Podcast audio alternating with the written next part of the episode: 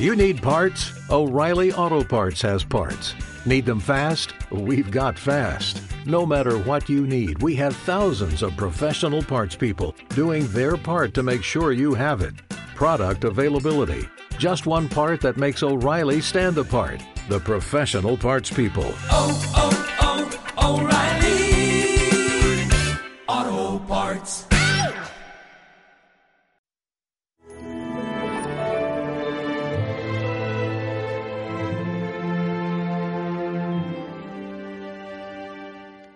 anda, tu hijo vive. Esta palabra de esperanza que Jesús da a esta persona, pero en definitiva que nos da a todos nosotros, es como un decir que siempre la última palabra en la vida la tiene el Señor.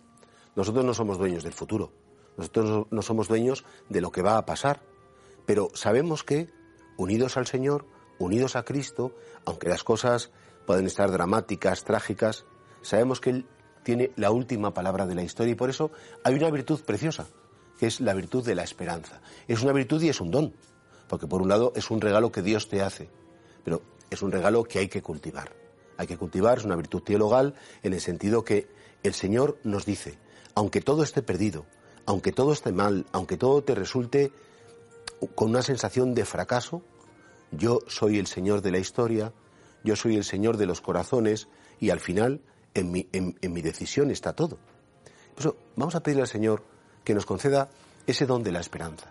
Señor, saber que todo está en tus manos, saber que aunque aparentemente lo pueda perder todo, hasta la vida, hasta la familia, la salud, lo que sea, tú estás al final. Tú estás conmigo ahora, pero tú también me estás esperando al final del camino y tú eres el Señor de la vida. Aunque incluso perdiera la posibilidad de, de la vida o de la vida de una persona querida, sé que porque estás tú, porque tú tienes palabras de vida eterna, puedo apoyarme en ti y puedo confiar en ti.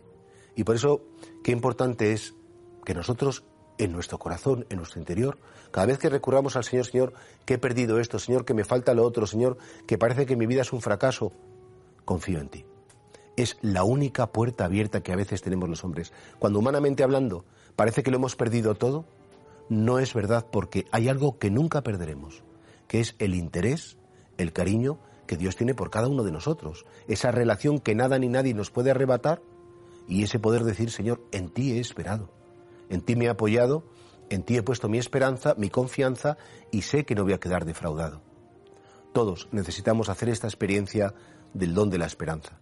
Todos tenemos que pedirle Señor con unidad, Señor, aumentame la fe, pero aumentame también la esperanza. Es decir, que no me rinda, que no me entristezca, que no me considere un fracasado, una persona fracasada en la vida porque si estás tú, aunque lo haya perdido todo y aunque aparentemente no tenga nada, tú que eres el autor de la vida, tú que eres el autor del cosmos, tú que eres el creador del universo, sé que de ti todo lo puedo esperar y entonces vendrá la paz a nuestro corazón.